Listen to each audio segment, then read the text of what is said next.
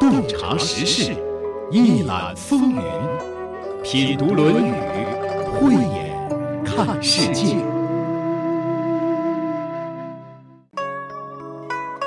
你发现没？在现实生活当中，很多时候直来直去、有麻说麻的效果还真不好。直来直去的争辩，你常常赢不了；有麻说麻的提意见，人家常常受不了。连给老婆孩子说话也要讲究说话的艺术、语言的技巧呢。话说好了，皆大欢喜；说不好呢，小则不欢而散，大则翻脸砸饭碗也有可能。我们中国人自古以来就特别重视说话的艺术。曾经，孔子就对儿子谆谆教导说：“不学诗，无以言。”你要是不学会诗，就说不好话呀，儿子。孔鲤就赶快退下去学诗了。当然，有些行业真是不需要怎么说话，就可以把事儿干得挺好的，比如说搞搞研究、种种地什么的。可是孔子的学生学的都是为政当官、管理一方的本事，不会说话能行吗？这里的会说话，可不仅仅是能够侃侃而谈，还得知道什么时候不说话。有的时候不说话也是一种说话。孔子还就特别欣赏敏于行而讷于言的人。他的学生要去当官了，他谆谆叮咛：“多闻缺仪，慎言其余，则寡尤。”你要多听少说，就会少犯错儿；多见缺待，慎行其余，则寡悔。各方面的情况你要多了解，行动上要谨慎，就会少犯错儿。说话的学问很大，它包括了会说话，也包括了少说话。今天节目的主人公子贡，可不是一个能够少说话的人。他的话特别多，同时他又很会说话。本期节目向子贡学说话。这里是山东广播电视台经济广播《品读论语》，我是主持人溪水，节目嘉宾孙立福先生。孙立福先生，中国汉字智慧及古篆书法传奇人。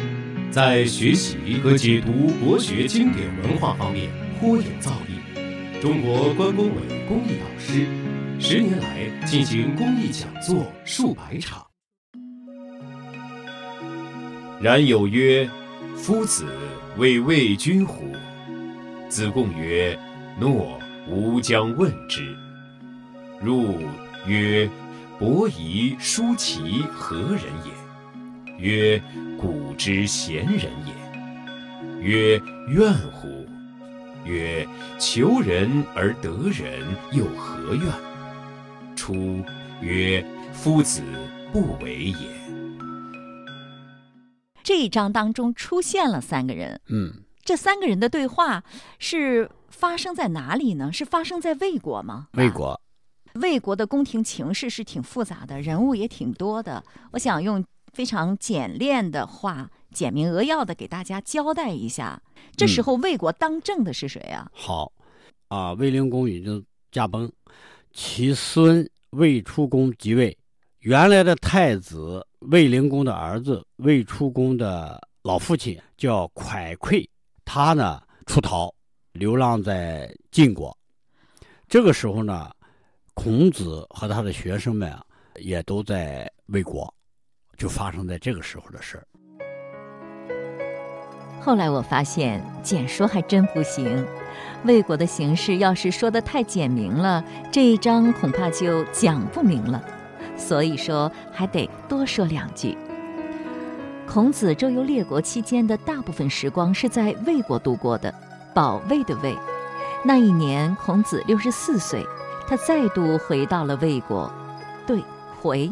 魏军对他真不错，年薪六万粟，在那里可以安居乐业。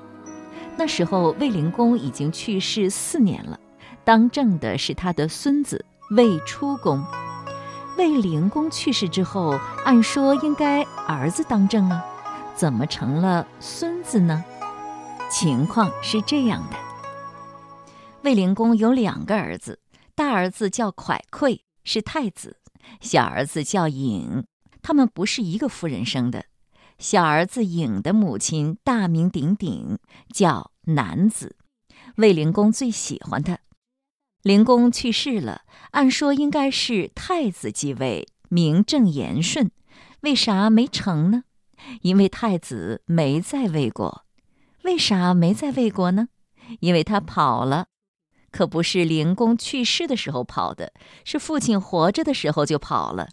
他干嘛跑呀？刺杀男子未遂呀？为什么要刺杀男子呢？这说来话长，可能大家也知道，先按下不表。反正是国不可一日无君，太子又不在家，怎么办呢？当时国政最有发言权的是男子，他也想自己的儿子当国君，不是吗？太子不在，不正好吗？于是他就对儿子颖说：“儿啊。”你爸留话了，让你当国君。颖回答：“爸去世的时候，我也在身边，我怎么没听到呢？再者，太子不在，可太子的儿子还在呀，应该由太子的儿子当国君嘛。你说这事儿要是摊在你头上，你会怎么做呀？哟，这天上掉下了这么一个大馅饼，能不接着吗？可得接好喽。”可你瞧瞧人家颖，这叫贤明，又贤又明，贤德明智。你想想，如果继位的是他，往后的日子未必好过呀。那太子还在位呢，卫灵公并没有剥夺蒯聩太子的名分呢。谁知道以后会发生什么呢？就这样，太子蒯聩的儿子，也就是卫灵公的孙儿继位了。是为魏出公。蒯聩一听儿子在魏国继位了，急呀！本来那是我的好事儿啊，一时半会儿轮不上你呢。即便你是我儿子也不行。于是呢，他就穿上丧服，在晋国的帮助下，以奔丧的名义要返回魏国。结果呢，男子没让他进门你就别进魏国的大门了。就近交际就可以了。为啥不让他进门呢？因为人家男子不傻，一下就看出晋国的阴谋诡计了。晋国这是想借着蒯聩奔丧之机侵犯魏国，并向东打通去鲁国、齐国的通道呀。这回，蒯聩没能得逞。不过数年之后。蒯聩在姐姐的帮助下，还是登上了魏国国君的宝座。魏出公，也就是蒯聩的儿子，被迫逃走了。这就是发生在魏国宫廷父子争国的事情。就是在这样的背景下，孔子来到了魏国。这一回，他在那里一待就是五年，直到回归鲁国的那一天。弟子们看老师要在这里常住了，心里就琢磨开了。以前老师想在这里做番事业没成，现在呢，新君在位，老师什么打算呢？尤其是冉有心痒难耐，跑去找子贡。那发起这一章内容的人呢是冉有。嗯，冉有心里头有这么一个疑问。嗯嗯，他就对子贡说了。夫子为魏君乎？我们的老师会在这里为魏国的国君办事儿吗？会在这里当官吗？是，孔子关键他为什么来到魏国？他是因为子路，子路的大舅哥啊，呃，在这里是当官的啊。后来他大舅哥也成为孔子的学生了，然后再加上子贡呢，子贡本身就魏国的大贵族嘛，又加上子高、子夏。啊，都属于这里，在这做做官的。他的学生啊，包括呃颜回啊，都跟着来了。他在这儿呢，好多人都到魏国来找孔子求学。孔子的学生这时候是希望孔子在魏国落脚，是不是啊？这里面暴露的啊，除了冉有以外啊，其他人啊都无可无不可啊，都随老师啊。那你说冉有他是什么心思呢？冉氏兄弟他有一个在鲁国当官的大哥吧，对不对？他一直看到这个子贡啊、子路啊、子路他大舅哥，人家都是根据地啊，混的也都挺好。卫灵公逝世，卫出公当政以后，一朝天子一朝臣，他认为自己出世的机会到了。我说的是冉有认为自己的机会来了，我得谋个官啊，因为换了新的侯王了，对不对？我的出世的机会，当官的机会就来了。老师如果在这应邀出仕未出宫，不就有机会了吗？所以说，他的机会来源于孔老夫子，他老师给不给这个机会？哦，那么就是说，冉有还是挺希望夫子在魏国当官的，是吧？对，那他就可以在魏国落脚了。对了，他的小九九啊，我也不是凭空说的，事实到后来发生的就是这么回事儿。夫子为魏君乎？但是他问到子贡了，子贡是什么人？子贡是完全有这个资格和能力跟老师直接对话的，敢说敢问的。冉有就不行是吧？冉有肯定不行。为啥呢？子路也敢。他的冉氏兄弟有一个在鲁国当上官了，他如果问孔子，马上就能猜到他的心思，而且他又表现的这么善于为政，他就不问老师，问了子贡。子贡一听冉有这话，心想：这事儿我也想知道呀。夫子到底怎么打算的呀？我进去问问。于是他对冉有说：“诺，吾将问之。好吧，我去问问。”子贡是非常希望老师留在这儿的啊，这是他老家呀，母亲国呀。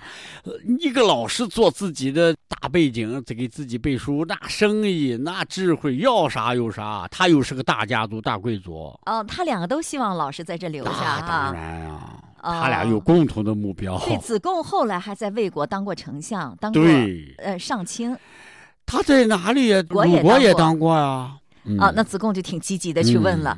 子贡呢，有他的小心思，他一问老师话，老师就刺也。子贡问的简直就不是那个问题。对，为什么？子贡就想了，以前跟老师对话，老师动不动刺啊，要么就讽刺他。要么是先扬后抑，反正是没好话。终于得到机会了，说：“哎呦，这次我一定要换个方式。”孔子老师敲打他，哎，这次他就问老师要迂回，问老师这个问题，但是没敢直说。结果他问的非常绕弯子，太绕了，绕的这个弯子让一般的读《论语》的人可能会看不懂，晕了，晕了，真是会问晕了。这句话不把这个背景和这个心思交代了。就是看字面，也就那么回事儿。嗯，那我们算把背景交代了吧？交代了，交代了是吧？嗯，那么他就进去问了，问老师啥问题呢？伯夷叔齐何人也？嗯，那伯夷叔齐是什么人啊？老师是这个意思吧？对对对对对。伯夷叔齐何人也？这个我们以前讲过，商末周初的两位贤人，两个了不起的人，了不起在哪儿呢？让国。登上国君的位子，那是多大的福气呀！谁不想要啊？一个小不点儿的职务，人们还都看在眼里呢，何况大小也是一个国家呀。我们再来简单复习一下：伯夷、叔齐是孤竹国君的两个儿子，孤竹国君喜欢小儿子，也就是老三叔齐，就把君位传给了他。叔齐呢，觉得不合适。按照规矩，应该把君位传给老大呀。自己是老小，怎么能登君位呢？就把君位让给伯夷，自己就跑了，离开了孤竹国。伯夷呢，他也觉得不合适，这可不是父亲的意思呀，我怎么能接受呢？就也逃出了孤竹国。你看看人家的觉悟，人家是真不要呀，可不是推脱一下，做做样子。没办法。二儿子就当了孤竹国君。出逃的路上，两个人又碰上了，就一起搭伴前行。一路上，他们都听说周文王西伯昌很有德行，对老人特别好，就决定一起去考察一下。快到文王地盘的时候，听说他已经去世了，武王正兴兵讨伐商朝。两个人就拦着周武王的马头，扣住他的马缰，劝武王不要讨伐商纣。他们说：“父死不葬，原籍干戈，可谓孝乎？以臣弑君，可谓仁乎？父亲死了不好好安葬，却要动武，算得上是孝吗？作为臣子，你要杀死君主，这能算得上是仁吗？我们都知道，武王伐纣是正义之举，不管他们劝的对不对，我们都能肯定，这是两位非常难得的好人，是不是？商朝被灭亡了之后，他们极其忠诚地把自己陪葬在了首阳山，不吃周朝的任何东西，饿死在了那里。子贡来到孔子的房间里，问老师：“伯夷、叔齐何人也？”老师说：“古之贤人也。”古代的贤人，非常贤德的人。当子贡问了孔子这么一句话之后，孔子知道他什么意思吗？孔子这个时候有点怀疑，但是还不确定他到底什么意思。但是问了第二句话，就马上知道了。好，那么孔子回答了之后呢？子贡接着又问了：“怨乎？对，伯夷叔齐有怨言吗？有冤屈吗？怨恨吗？是不是可以这样翻译呢？”就是说他是贤人，不为盗良谋的人才叫贤人嘛。他这样呢，也有没有怨和恨呢？啊，有没有遗憾呢？有没有自己达不到的目标有怨气呢？那孔子就回答了：“他们呀，求人而得人，又何怨？”这句话，我觉得可能很多人会听不懂的。嗯，怎么这两个人求人而得人就没有怨言呢？孔子啊，肯定以前跟他们提到过。提到过，但是没有说说那么透彻，因为这个伯夷和叔齐啊，距离他们这个子子贡、孔子这个时代啊，也有六七百年了，绝对是六百年以上了。他已经传的很神奇、很神了。最后，孔子把他的对这伯夷和叔齐的这个评价鉴定，求人要得人，何怨就说出来了。什么意思呢？你给大家解释一下。啊，大家解释一下啊。他回答的是为什么没有怨，没有留有遗憾？为什么呢？因为他最后的结果是好的。最后的是什么？求人而得人。对了，他成为一个仁人了。你因为伯夷叔齐是古代的贤人，你刚才讲了，他不是追求的什么财富呀、地位啊、名声啊，他没有追求这些东西，他失去了这些东西，自然不会有怨恨。他追求的是什么呢？他追求的是仁德。而且得到了这个仁德，他追求的得到了，因此他没有怨恨。贤人先说是什么人？因为道德也很好，就是会使用财富、支配财富而获得智慧的人叫贤人。伯夷和叔齐啊，可了不得，在这个历史上评价他太多太多了。说到这里，你觉得伯夷、叔齐这两个人怎么样呢？看起来他们的结局也挺惨的，饿死了。以身殉国了。本来他们都是孤竹国的公子呀，国君的儿子，生活条件那么好。结果呢，在继位的问题上，父亲没安排好，让这哥俩有国不能回，有家不能归。本想投奔西伯昌，就是后来的周文王，文王也去世了。本来在家里生活的好好的，这老爹怎么安排的？这是也不征求一下我们的意见。结果让我们哥俩有家难回，都成流浪汉了。你说这哥俩心里对父亲有怨恨吗？我觉得没有，他们对自己的父亲是完全能够谅解的。人非圣贤，谁能把那生前身后事都料得清楚无误呢？父亲又不是诚心害他们，他们对父亲无怨。对武王呢，他们不赞成武王的做法，也尽力进行了劝阻。他们尽力了，没成也没什么遗憾，因为历史的车轮滚滚向前，事物自有它发展的规律，不是人力所能够阻挡的。不管怎么样，他们想要的不是地位、名声、财富这些东西，所以没有这些东西，当然不会有什么怨气。就像一个小孩子，想要的是糖，如果没给他呢，就会哭。他对小汽车没感觉，没有小汽车当然是不在乎的。伯夷叔齐呢？如果他们觉得自己在个人操守上有污点，就会特别在意。可是，在这一点上，他们已经做到了自己的极致，所以这两位兄弟对内对外都不会有怨。说到这里，我不知道您从他们身上看到了什么。我从他们身上看到了一个“让”字。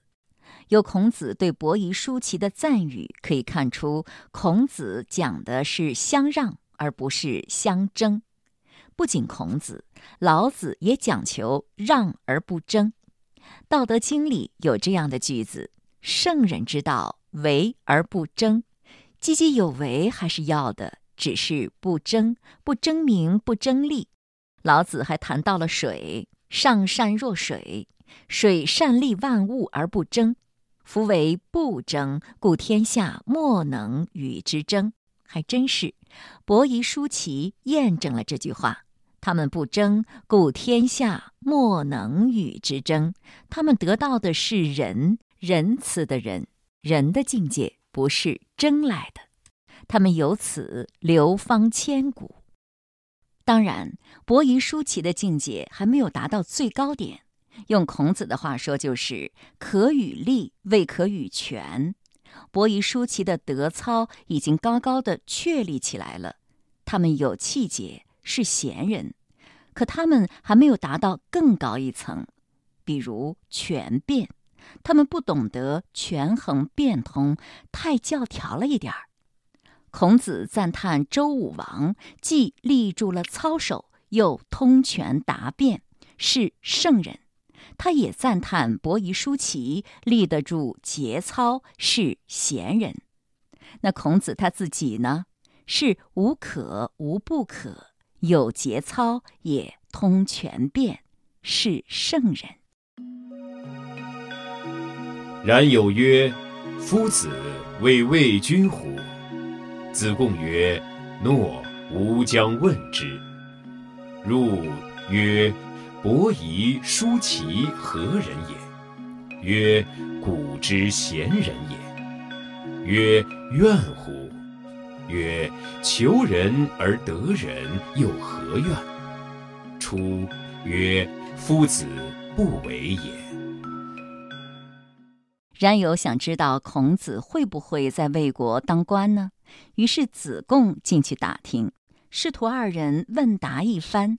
子贡出来了，对冉有说：“夫子不为也，咱老师是不会在这里当官为政，帮助魏国君主的。”子贡怎么就得出了这个结论呢？现在魏国不是形成了父臣子君，父臣变成臣了，儿子变成君了，对立互不相让吗？他跟伯夷、叔齐互相礼让，形成鲜明的对比。哦，子贡就是端木赐，旁敲侧击的问一下老师，探探口风，假装做这个请教的口吻与老师请教。从孔老师夸赞两兄弟是贤人、求仁得仁当中得出来，他们父臣子君啊，不会学习伯夷、叔齐互相礼让对方，所以就违背礼，违礼以后。那么，在这种混乱的情况下，夫子是不会帮助任何人的，不管是魏出公，还是蒯聩，还是男子。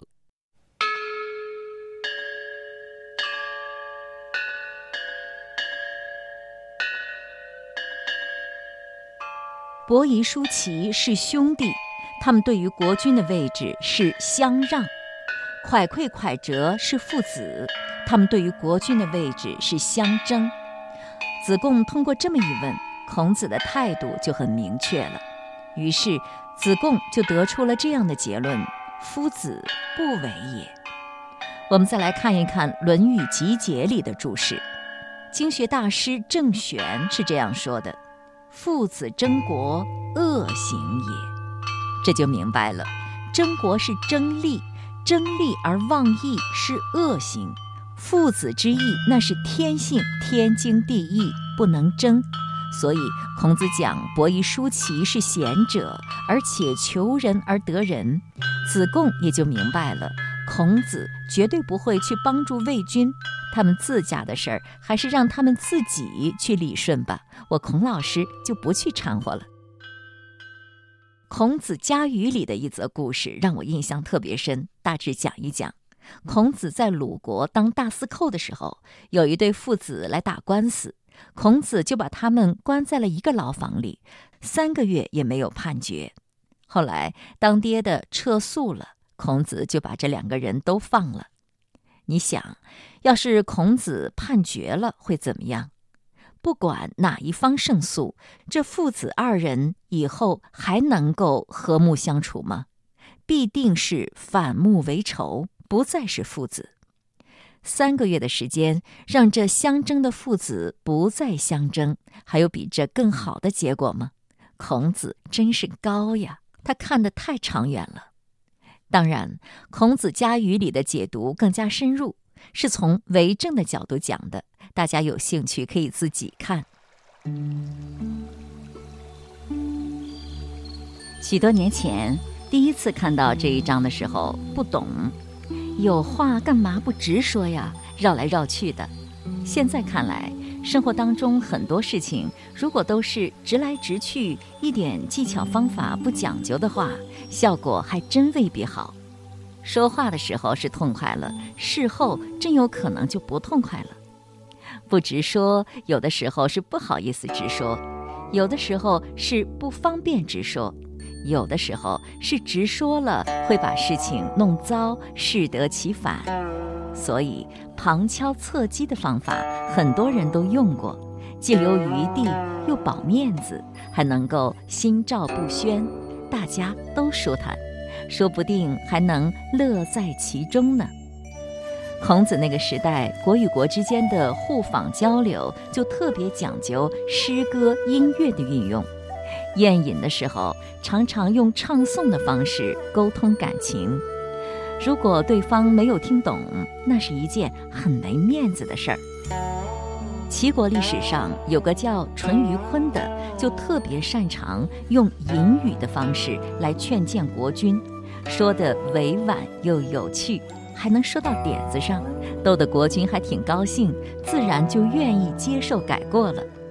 他的很多事迹被记载在了《滑稽列传》里。原来就说个话还这么难呀！不能不说，还得会说。当然，在这里我们也不是让您不管什么时候说话都要绕个弯子，凡事都要具体情况具体分析，不是？每一天，我们都会说很多话。关于说话，您的心得体会是什么呢？今天的节目就是这样了，亲爱的朋友，感谢您的收听。节目嘉宾孙立福先生，节目撰稿主持溪水。品读《论语》节目首播每周日二十一点三十分，重播每周六二十一点三十分。品读《论语》已上传齐鲁网、闪电新闻客户端、蜻蜓 FM，欢迎查找收听。